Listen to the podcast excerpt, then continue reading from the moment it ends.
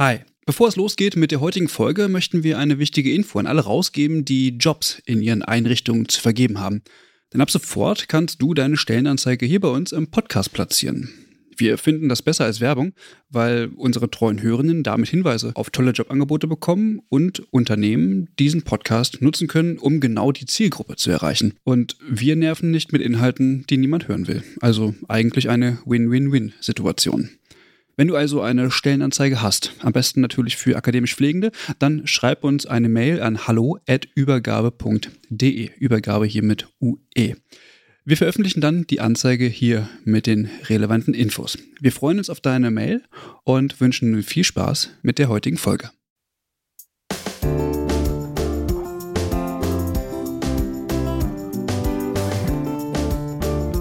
Schön, dass ihr wieder eingeschaltet habt zum aktuellen Pflegeupdate. Heute mal nicht mehr live von einem Kongress, sondern wieder ganz normal zur Folge 50 mit den Themen der aktuellen Woche. Lukas, wie geht's? Alles fit? Ja, Max, mir geht's äh, gut. Vielen Dank der Nachfrage. Ich hoffe, du hast deinen Dienst gerade gut überstanden. Wir nehmen ja heute zu Oh ja. einer bisschen ja, späten Zeit auf. Unchristlichen Uhrzeit. zu einer unchristlichen Uhrzeit, aber das liegt daran, äh, dass irgendwie so viel passiert ist in den letzten Tagen noch. Ähm, und da wollten wir natürlich nichts euch vorenthalten. Genau, da gab's gestern noch ein äh, Meeting bei der Krankenhausstrukturreform, meine ich, Lukas. Hast du dich da näher mit beschäftigt?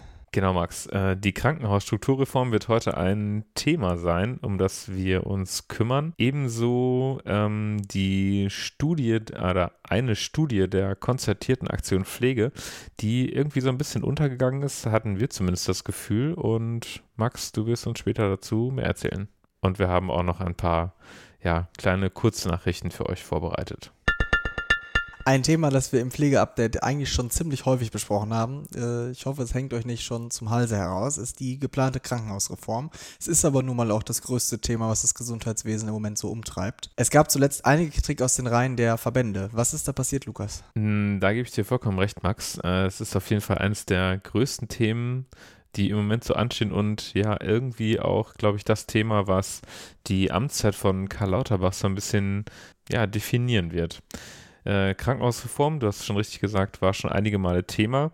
Und jetzt gab es eben nochmal Kritik der Pflegeverbände und zwar an den geplanten Rollen der Pflegefachpersonen. Wir erinnern uns, dass zunächst die Regierungskommission für eine moderne und bedarfsgerechte Krankenhausversorgung, ich finde diese Namen immer klasse, Vorschläge zur Reform der Krankenhausversorgung in Deutschland gemacht hat. Nun hat das Bundesgesundheitsministerium einen Referentenentwurf zur Krankenhausstrukturreform veröffentlicht und ja, einige vielversprechende Vorschläge abgeändert. Christel Bienstein, die Präsidentin des Deutschen Berufsverbandes für Pflegeberufe, drückt es so aus. Die Reform wäre eine große Chance, den Weg für ein zukunftsfestes Gesundheitswesen zu bahnen. Für die aktuellen und kommenden Herausforderungen mit immer mehr chronisch kranken und alten Menschen müssen Sektoren sowie Professionsgrenzen überwunden und Aufgaben neu verteilt werden. Die von der Regierungskommission empfohlenen Level 1i Krankenhäuser mit pflegerischer Leitungsfunktion durch zum Beispiel Advanced Practice Nurses sind ein gutes Beispiel dafür. Sie können einen Schlüssel für die sektorenübergreifende Gesundheitsversorgung bieten und es wäre richtig und dringend, die pflegefachlichen Leitungen den notwendigen Stellenwert zu geben. Im Eckpunktepapier wird stattdessen die Pflege wieder in ihre traditionellen Schranken verwiesen. Statt die angekündigte pflegerische Leitung in den Level 1i Krankenhäusern fachlich auszugestalten, soll sie lediglich die Geschäfte verwalten dürfen. Das ist ein verschwendetes Potenzial und ein Schlag ins Gesicht für die Profession Pflege. Ein Schlag Gesicht ins Gesicht für die Profession Pflege. Das ist ein ziemlich mächtiger Satz, wie ich finde. Zeichnet sich denn ab, ob es da nochmal Anpassungen am Referentenentwurf geben wird? Tatsächlich gab es am 1. Juni, also den Donnerstag vor Veröffentlichung dieser Folge, ein erneutes Treffen der Bund-Länder-Arbeitsgruppe für die Krankenhausreform. Gemeinsam mit den Bundesministern Laumann und Lucha sowie der Gesundheitssenatorin Schlotzhauer stellte Lauterbach die Ergebnisse der erneuten Beratung vor. Die Grundstruktur der Reform steht, so sagt es Lauterbach. Wir sind zuversichtlich, dass bis Sommer die Eckpunkte der Reform stehen. Für euch nochmal ganz kurz zusammengefasst, bei der Krankenhausstrukturreform geht es nach den Plänen des Bundesgesundheitsministers um die Entbürokratisierung des Systems, einer Verbesserung der Qualität der Versorgung und eben auch einer Entökonomisierung des Systems. Die Entökonomisierung soll laut Plänen des BMGs durch die sogenannten Vorhaltepauschalen vorangetrieben werden. So sollen in Zukunft rund ein Drittel der Kosten, vor allem eben die Kosten für Personal und Technik, gedeckt werden. Die übrigen zwei Drittel der Kosten sollen die Kliniken weiter aus den Fallpauschalen erwirtschaften. Durch eine Neustrukturierung der Krankenhäuser in die Level 1, 2 und 3 sollen durch einheitliche Mindeststandards bei Personal, Räumlichkeiten und technischer Ausstattung eine Verbesserung der Qualität der medizinischen Versorgung erreicht werden. Wenn ich mir das so anhöre, scheint der Fokus da mal wieder ziemlich auf dem medizinischen zu legen. Kommt die Pflege überhaupt richtig vor oder ist es wieder nur so ein Nebenprodukt? Ja, so ist es leider, Max. Und genau das ist auch ein weiterer Kritikpunkt des DBFKs. Ich zitiere nochmal aus der Pressemitteilung. Die Qualität pflegerischer Versorgung und die Leistung werden in den Eckpunkten nicht einmal erwähnt. Pflege erscheint wie bereits im DRG-System lediglich als Kostenfaktor. Wenn Pflege als Kostenfaktor und nur Medizin als Leistung betrachtet wird, zeugt das von einem mangelnden Verständnis von guter Ver Gesundheitsversorgung und von mangelnder Wertschätzung pflegerischer Leistung. Denn ohne professionelle Pflege kann moderne Medizin nicht erfolgreich sein. Man wiederholt damit einen Fehler der Fallpauschalen und zementiert überkommene Machtstrukturen, anstatt die Reform an den Patientinnen und ihren Versorgungsbedarf zu orientieren. So Christel Bienstein in der Stellungnahme des DBFKs. Pflege als Kostenfaktor. Das kommt mir irgendwie bekannt vor, als hätten wir das schon mal gehabt. Ja, es ist frustrierend. Irgendwie schon. Aber ich habe noch ein bisschen Hoffnung, muss ich sagen, denn am 29.06. gibt es nochmal äh, ein Treffen eben dieser Bund-Länder-Arbeitsgruppe und über die Sommerpause soll ein finaler Referentenentwurf ja, veröffentlicht werden denn Lauterbach hat ziemlich ambitionierte Pläne und möchte, dass im Januar 2024 das Gesetz in Kraft tritt. Wir haben euch in den Shownotes nochmal einiges zu dem Thema verlinkt, weil wir finden, manchmal ist es ein bisschen schwierig, da den Überblick zu behalten. Und wir empfehlen euch auch noch einmal die Folge 40 des Pflegeupdates. In der haben Clara und Caro damals noch die Pläne Lauterbachs ausführlich zusammengefasst. Max, du hast uns eine Studie des Bundesgesundheitsministeriums mitgebracht, in der es um die Arbeitsplatzzufriedenheit geht. Was genau steht denn da drin? Ja, tatsächlich ist die Studie nicht nur vom Bundesgesundheitsministerium, sondern ist äh, aus der konzertierten Aktion Pflege. Da klingelt vielleicht noch was. Die konzertierte Aktion Pflege wurde 2018 von der damaligen Großen Koalition, vom ehemaligen Gesundheitsminister Spahn, zusammen mit äh, dem Minister für Arbeit und Soziales Hubertus Heil und äh, Familienministerin Franziska Giffey eingeführt. Sie wurde als langfristiger Prozess zur Verbesserung der Pflege implementiert. Hauptziele sind und waren die Stärkung der Ausbildungszahlen, bundeseinheitliche Personalbemessung, höhere Löhne und bessere Arbeits- und Ausbildungsbedingungen. Auch unter der aktuellen Ampelkoalition arbeitet die konzertierte Aktion Pflege weiter. Am 12. Mai, also am Tag der beruflich Pflegenden, hat die CAP nun die Ergebnisse einer Arbeitsplatzstudie veröffentlicht. Mit, wie ich finde, recht spannenden Ergebnissen. Okay, wir kommen gleich auch noch zu den Ergebnissen, aber was war denn das Ziel der Studie? Was sollte herausgefunden werden? Ganz grundsätzlich äh, war die Frage, also gab es verschiedene Forschungsfragen, und zwar, wie sollte ein Pflegearbeitsplatz mit Zukunft aussehen, um mehr beruflich Pflegende zu gewinnen, sie zu stärken und zu entlasten? Welche Wünsche und Anforderungen haben beruflich Pflegende an ihren Arbeitsplatz? Und wo sehen beruflich Pflegende die zentralen Handlungsbedarfe. Ermittelt wurden so unter anderem die Gründe für einen Berufsausstieg oder die Gründe für eine Stellenreduktion. Was waren die Ergebnisse? Konnten die Fragen alle beantwortet werden? Ja, also man kann sich die Ergebnisse in der Langfassung durchlesen. Das äh, erspare ich uns jetzt aber mal. Ich fasse einfach mal sieben besonders relevante Punkte auf und äh, erkläre ein bisschen was dazu. Also der wichtigste Punkt äh, war die Vereinbarkeit von Familie, Pflege und Beruf.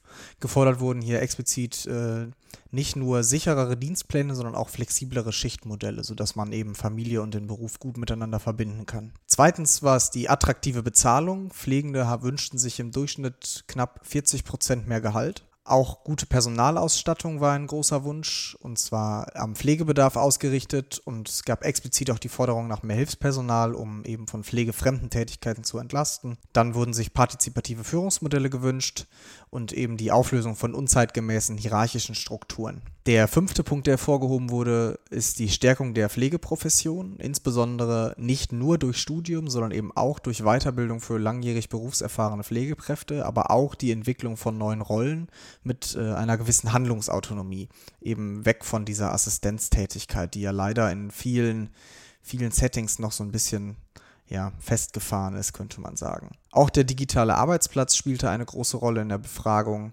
also zum Beispiel die äh, digitale Pflegekurve und die aktive Förderung von Berufseinstieg, aber auch vom Berufsverbleib. Hier wurden explizit die Punkte Verbesserung von Strukturen und Besetzungen ausgearbeitet, die dann vermutlich zu einer Rückkehr von äh, Personen in die Pflege führen würden. Genauso eben auch eine höhere Vergütung. Okay, und in drei Schlagworten zusammengefasst, wollen Pflegende was genau? Ja, eigentlich relativ simpel. Ich glaube, das ist auch allen klar, die in der Pflege arbeiten. Es geht um mehr Gehalt, es geht um sichere Dienstplanung und es geht um bessere Besetzung. Wer die Ergebnisse der Studie noch einmal genauer lesen möchte, kann einen Blick in die Shownotes werfen. Da habe ich die Kurzfassung einmal verlinkt und äh, von da findet ihr aber auch die Langfassung der Studie. Okay, jetzt haben wir zwei äh, große Themen bearbeitet. Jetzt wollen wir natürlich die Kurznachrichten nicht vorenthalten. Lukas, äh, was hast du mitgebracht? Das Pflegeunterstützungs- und Entlastungsgesetz hat eine nächste parlamentarische Hürde genommen. Am 26. Mai wurde der Gesetzesentwurf der Ampelkoalition angenommen und kann somit an den Bundesrat weiter zur Bearbeitung übergeben werden. Zuvor kam es aus den Reihen der Opposition und von Verbänden immer wieder zu Kritik an dem Gesetzesentwurf. Die Präsidentin des Deutschen Pflegerates, Christine Vogler, äußerte sich in einem Interview mit dem Heute-Journal wie folgt. Diese ähm, Entlastung, von der wir hier sprechen in dem Gesetz, ist am Ende wirklich tatsächlich keine Entlastung, die bei den pflegenden Angehörigen und auch nicht in der Profession Pflege ankommt. Die ähm, Erhöhung kommt zu spät. Wir warten seit 2017 darauf. Die 5 Prozent sind, klingen jetzt erstmal viel, bedeuten aber in der Umsetzung für die pflegenden Angehörigen in der höchsten Pflegestufe, in dem höchsten Pflegegrad, in der Einstufung 40 Euro im Monat.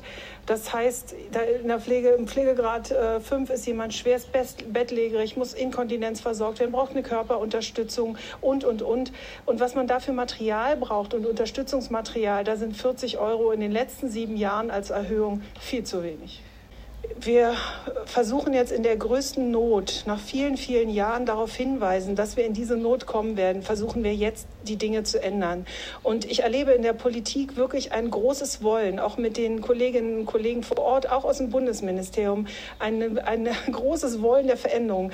Aber ähm, für uns ist es immer wieder die Frage, warum so langsam, warum nicht konsequenter und warum nicht die großen Fragen stellen, also steuerfinanziertes Gesundheitssystem, ähm, Public Health mehr nach Deutschland bringen, eine große Handlungskompetenzverteilung in die Gesundheitsfachberufe hinein. Das alles fehlt in der Diskussion momentan noch. Wenn das PUEG final verabschiedet wird, erfahrt ihr es natürlich bei uns im Pflegeupdate. Im Land Niedersachsen hat man eine Beschwerdestelle Pflege eingerichtet. Sie steht sowohl Angehörigen, aber auch Pflegefachpersonen bei, wenn sie Anliegen oder Beschwerden rund um das Thema Pflege haben. Die Beschwerden sollen dann systematisch ausgewertet werden und bearbeitet werden. Spannend ist, finde ich, dass diese Beschwerdestelle gesetzlich im Dezember 2021 geregelt wurde, also gerade mal einen Monat nach der Auflösung der Pflegekammer Niedersachsen. Wahrscheinlich sollte sie eigentlich dort angesiedelt werden. Das ist ähnlich wie die Ethikkommission, also ein Überbleibsel der Pflegekammer.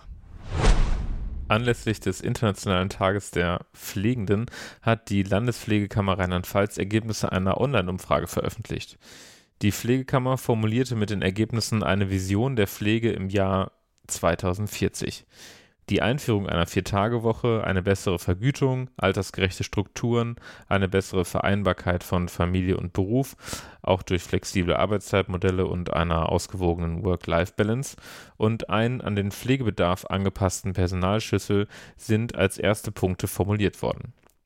Die Vizepräsidentin der Landespflegekammer Rheinland-Pfalz appellierte in der Pressemitteilung an die Politik, es ist jetzt an der Zeit, auf die Bedürfnisse und Sorgen dieser Berufsgruppe einzugehen, um so viele Pflegefachpersonen wie möglich in diesem Beruf zu halten. Andernfalls droht eine dauerhafte Gefährdung der pflegerischen Versorgung und diese betrifft uns dann alle. Die Ergebnisse der Umfrage sind für euch in den Shownotes verlinkt. Im Jahr 2022 haben in NRW 9% weniger Personen eine Ausbildung zur Pflegefachfrau oder zum Pflegefachmann begonnen als ein Jahr davor. Wie Information und Technik Nordrhein-Westfalen, also das Statistische Landesamt, mitteilt, wurden insgesamt 14.298 Ausbildungsverträge neu abgeschlossen. 2021 waren es noch 15.700. 39.201 Personen befanden sich Ende 2022 in der Ausbildung zur Pflegefachfrau oder zum Pflegefachmann. Drei Viertel von ihnen waren weiblich und ein Viertel männlich. Ja, Max, da sind wir schon wieder am Ende der Folge angekommen. Ich habe so ein bisschen das Gefühl, wir hätten auch echt noch ein paar mehr Themen ähm, ja, in die Kurznachrichten zumindest reinpacken können. Äh, an dieser Stelle gehen Glückwünsche raus an den Deutschen Pflegerat, der heute tatsächlich am Tag der Aufnahme sein Jubiläum feiert. Die nächste Folge vom Pflegeupdate hört ihr wie gewohnt am 17. Juni. Wir sind also wieder im normalen Veröffentlichungsrhythmus. Äh, wir freuen uns, wenn ihr uns bei Social Media kontaktiert, mit uns diskutiert. Abonniert uns gerne. Dann würde ich sagen, Max, ähm, dir noch ein schönes, einen schönen Restabend und äh, wir hören uns bald wieder. Wir hören uns bald wieder. Tschüss. Ciao.